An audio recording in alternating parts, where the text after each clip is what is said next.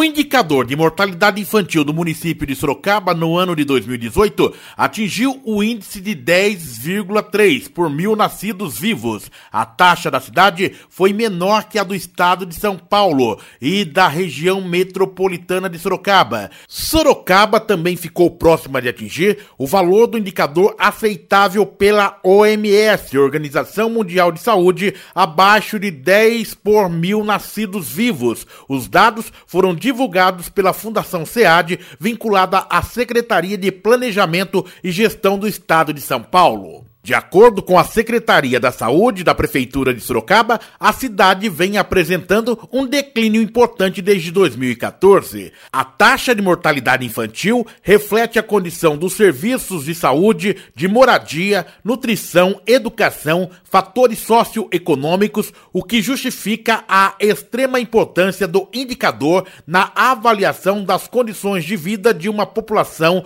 podendo ter interferência de fatores biológicos socioeconômicos e assistenciais.